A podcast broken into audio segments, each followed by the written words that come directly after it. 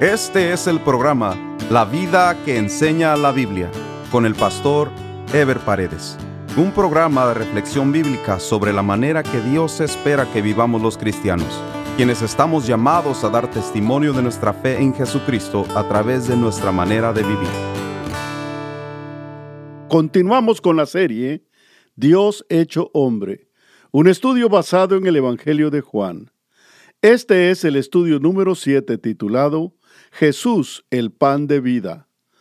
Luego del milagro de la multiplicación de los panes y de los peces, Juan nos narra otro milagro no menos sorprendente. Ante el asombro de los discípulos, Jesús camina sobre el agua. Esto se encuentra en Juan capítulo 6 versículos 16 al 21 que dice, Al anochecer descendieron sus discípulos al mar y entrando en una barca, iban cruzando el mar hacia Capernaum. Estaba ya oscuro, y Jesús no había venido a ellos. Y se levantaba el mar con un gran viento que soplaba. Cuando habían remado como veinticinco o treinta estadios, vieron a Jesús que andaba sobre el mar y se acercaba a la barca, y tuvieron miedo. Mientras él les dijo, Yo soy, no temáis. Ellos entonces con gusto le recibieron en la barca, la cual llegó enseguida a la tierra donde iban. Juan nos presenta este milagro de una manera más sencilla y menos dramática de como lo hacen los evangelios de Mateo y Marcos. Y como es característico en su evangelio, Juan omite ciertos detalles. Uno de los detalles que omite es precisamente la iniciativa de Pedro de ir hacia Jesús caminando sobre el agua. Es interesante que este detalle únicamente se narra en el Evangelio de Mateo el cual se encuentra en el capítulo 14, versículos del 27 al 31, y que dice, Pero enseguida Jesús les habló diciendo, Tened ánimo, yo soy, no temáis. Entonces le respondió Pedro y dijo, Señor, si eres tú, manda que yo vaya a ti sobre las aguas. Y él dijo, ven. Y descendiendo Pedro de la barca, andaba sobre las aguas para ir a Jesús pero al ver el fuerte viento tuvo miedo y comenzando a hundirse dio voces diciendo, Señor, sálvame. Al momento Jesús extendiendo la mano, asió de él y le dijo, Hombre de poca fe, ¿por qué dudaste? Para algunos comentaristas lo que hizo Pedro fue un acto de fe y a la vez un acto admirable por su atrevimiento. Sin embargo, el hecho de que Jesús le haya dicho, hombre de poca fe, ¿por qué dudaste? implica que Pedro no estaba completamente preparado para lo que pidió, por lo que a mi juicio no se puede catalogar como un acto de fe, sino más bien como un impulso que reflejaba el carácter impulsivo de Pedro. No podemos asegurar que esa fue la razón por la cual Juan y Marcos no incluyeron este detalle en sus respectivas narraciones. Lo que sí es cierto es que Juan se concentró más en la manifestación de la soberanía de Jesús sobre la naturaleza y las leyes de la misma. Caminar sobre el agua es algo imposible para los humanos, pero lo que es imposible para los hombres es posible para Dios. Ante tanta evidencia sobrenatural, la gente empezó a buscar desesperadamente a Jesús. Si bien lo hacían por las señales que él había desarrollado, más adelante Jesús aprovecharía para explicarles la naturaleza de su ministerio, es decir, su verdadero interés por la gente, para satisfacer sus verdaderas necesidades de manera integral, tal y como lo había hecho con los samaritanos. Si bien nuestra compasión por los necesitados va a incluir la satisfacción de sus necesidades físicas, hay en realidad una necesidad mayor que satisfacer, que es la verdadera necesidad de la gente, su necesidad de Dios. Tanto los religiosos judíos como los discípulos mismos tenían una enorme dificultad en entender la enseñanza espiritual que había detrás de cada milagro no tenían problemas en aceptar el milagro como algo sobrenatural, pero asignaban al mismo únicamente un efecto material inmediato por la necesidad que cubría en ese momento. Esto no solo distorsionaba la naturaleza de la señal, sino lo que es más importante, no se valoraba a la fuente misma que era Jesucristo por su naturaleza divina, sino que los judíos lo miraban a él como un profeta más. Juan capítulo 6 del 25 al 31 dice, y hallándole al otro lado del mar le dijeron, Rabí, ¿cuándo llegaste acá? Respondió Jesús y les dijo, De cierto, de cierto os digo que me buscáis, no porque habéis visto las señales, sino porque comisteis el pan y os saciasteis. Trabajad no por la comida que perece, sino por la comida que a vida eterna permanece, la cual el Hijo del Hombre os dará, porque a éste señaló Dios el Padre. Entonces le dijeron, ¿qué debemos hacer para poner en práctica las obras de Dios? Respondió Jesús y les dijo, Esta es la obra de Dios, que creáis en que Él me ha enviado. Le dijeron entonces, ¿qué señal pues haces tú para que veamos y te creamos? ¿Qué obra haces? Nuestros padres comieron el maná en el desierto, como está escrito, pan del cielo les dio a comer. Los judíos concentraban su interés en la satisfacción de sus necesidades materiales. Por eso Jesús les dice, trabajad no por la comida que perece, sino por la comida que a vida eterna permanece. Aquí la palabra trabajad implica poner el esfuerzo y el interés no en las cosas materiales que son temporales, sino en las cosas espirituales que son eternas. Los judíos siempre habían entendido los milagros del Antiguo Testamento como provisiones materiales de Dios para su pueblo. La mayoría en el pueblo no entendieron el propósito espiritual de los mismos, ni mucho menos su naturaleza profética como señales de la provisión posterior de Dios en Jesucristo.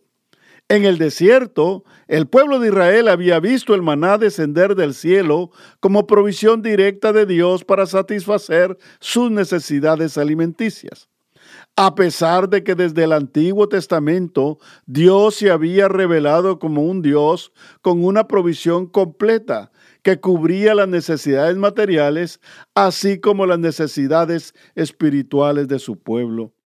Juan 6, 32 al 35 dice, y Jesús les dijo, De cierto, de cierto os digo, no os dio Moisés el pan del cielo, mas mi Padre os da el verdadero pan del cielo, porque el pan de Dios es aquel que descendió del cielo y da vida al mundo. Le dijeron, Señor, danos siempre este pan. Jesús les dijo, Yo soy el pan de vida. El que a mí viene nunca tendrá hambre, y el que en mí cree no tendrá sed jamás. Para que el pueblo de Israel entendiera la capacidad sobrenatural de Dios y aceptara su soberanía, Dios había provisto de diferentes formas y en diferentes ocasiones para cubrir las necesidades materiales de su pueblo. Entre otras cosas, había provisto el maná, que era la materia prima para la elaboración del alimento básico de ellos, el pan. Sin embargo, el maná iba a ser además un tipo o figura de la verdadera provisión de Dios para su pueblo. Esa verdadera provisión era Jesucristo, que había descendido del cielo para calmar la verdadera hambre y de manera permanente. Pocos entendieron que Jesús era la verdadera provisión de Dios y que comer su carne y beber su sangre significaban aceptarlo a Él como el enviado de Dios, unir su vida a Él en comunión e identificarse con su sacrificio para recibir los beneficios expiatorios de su muerte, que representan justificación y vida eterna. Juan capítulo 6 versículos del 48 al 54 dice, Yo soy el pan de vida. Vuestros padres comieron el maná en el desierto y murieron. Este es el pan que desciende del cielo, para que el que de él come no muera. Yo soy el pan vivo que descendió del cielo. Si alguno comiere de este pan, vivirá para siempre. Y el pan que yo daré es mi carne, la cual yo daré por la vida del mundo. Entonces los judíos contendían entre sí, diciendo, ¿cómo puede éste darnos a comer su carne? Jesús les dijo, de cierto, de cierto os digo, si no coméis la carne del Hijo del Hombre y bebéis su sangre, no tenéis vida en vosotros. El que come mi carne y bebe mi sangre, tiene vida eterna, y yo le resucitaré en el día postrero. Ante las murmuraciones de los judíos, Jesús explica lo que significa comer su carne y beber su sangre. En realidad está hablando de su muerte expiatoria, en donde su cuerpo, su carne sería crucificado, traspasado y muerto. Su sangre entonces sería derramada. Pero este sacrificio no sería inútil, sino tenía un fundamental significado, pues a través de su muerte Él estaba dando su carne o su cuerpo a cambio de nuestra vida, pues éramos nosotros los pecadores los que debíamos morir. Pero al dar Él su cuerpo, nosotros en lugar de morir, tendríamos vida. Jesucristo derramó su sangre, que es vida, y por medio de la misma opera espiritualmente una transfusión en nosotros que nos permite disfrutar de su naturaleza incorruptible y eterna. Por eso, a través de su cuerpo y a través de su sangre, somos purificados y podemos tener vida eterna. Juan capítulo 6 versículos del 63 al 67 dice, el espíritu es el que da vida, la carne para nada aprovecha. Las palabras que yo os he hablado son espíritu y son vida. Pero hay algunos de vosotros que no creen, porque Jesús sabía desde el principio quiénes eran los que no creían y quién le había de entregar. Y dijo, por eso os he dicho que ninguno puede venir a mí si no le fuere dado del Padre. Desde entonces muchos de sus discípulos volvieron atrás y ya no andaban con él. Dijo entonces Jesús a los doce, ¿queréis acaso iros también vosotros? Evidentemente habían dos razones básicas por las cuales los discípulos y los judíos en general no podían entender las verdades de Jesús. La primera era porque toda la institución judía, o sea, la ley y los profetas, estaban siendo reinterpretados por Jesús. No que Jesús estuviera invalidando la ley y los profetas, sino que estaba aclarando de una manera diferente a como ellos lo habían entendido. Jesús estaba diciéndole a los judíos, ustedes no entendieron nada de lo que Dios obró en el pasado a través de la ley y los profetas. Sus interpretaciones legalistas no tienen ningún sentido ni valor. La segunda razón era porque los judíos habían entendido que las intervenciones sobrenaturales de Dios sobre ellos se limitaban a la satisfacción material de sus necesidades. Y por eso cualquier milagro que Jesús hacía no podía vérsele otro significado más allá de ello. Esto se comprueba porque muchos judíos desde ese momento dejaron de seguir a Jesús. Fue descubierta su miopía espiritual y su mezquindad material, por lo que se les acabó el interés que tenían en el Maestro. Muchos van a recibir los beneficios del Evangelio de nuestro Señor Jesucristo y mientras solo sea para recibir, no habrá ningún problema con ellos. Pero cuando sean cuestionados sobre su compromiso de aceptar unirse con Jesucristo en su sacrificio y en su muerte, ¿qué significa dejar las satisfacciones egoístas de la vida por una vida de servicio y entrega a los demás? Entonces van a rechazar el mensaje porque únicamente están interesados en sus satisfacciones materiales y temporales. Esto sigue sucediendo el día de hoy.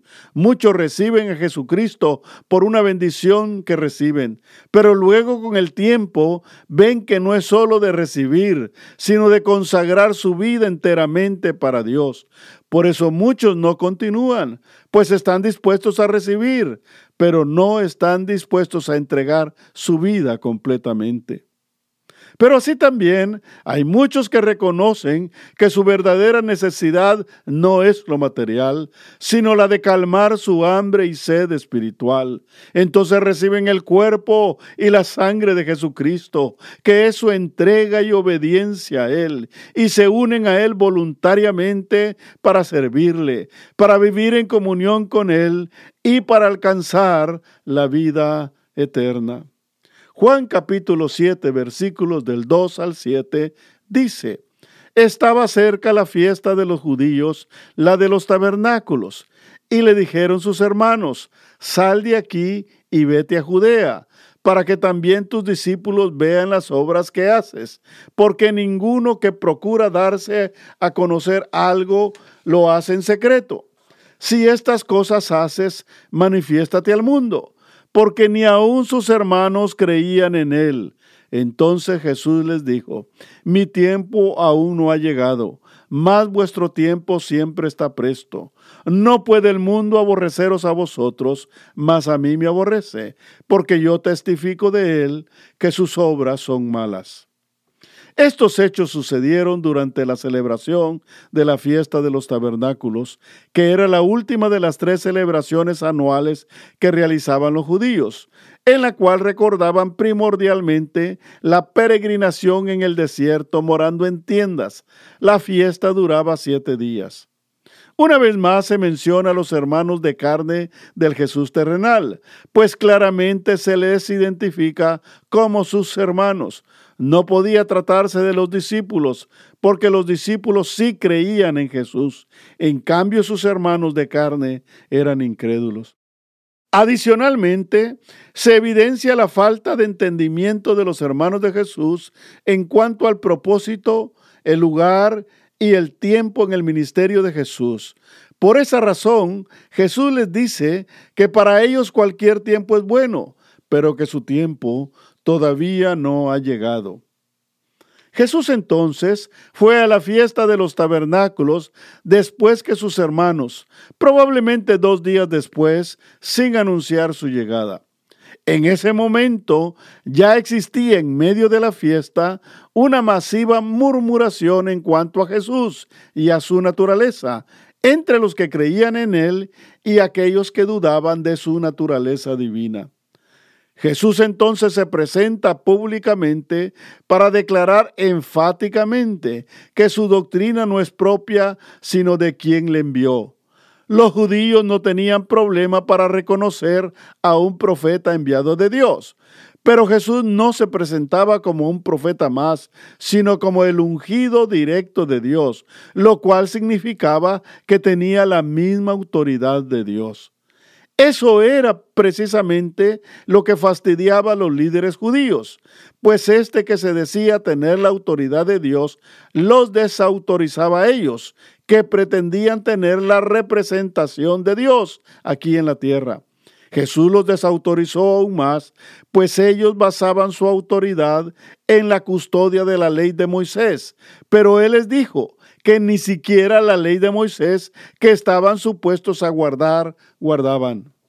Los fariseos no se atrevían a atrapar a Jesús, pues sabían que había mucha gente que creía en él. Pero otros se preguntaban acerca del origen de Jesús, pues todos sabían de dónde venía. Jesús desvía la atención del lugar físico de origen a la divinidad de su procedencia, dándoles a entender que ellos no conocían a Dios, quien le había enviado como dice Juan capítulo 7, versículos del 28 al 29.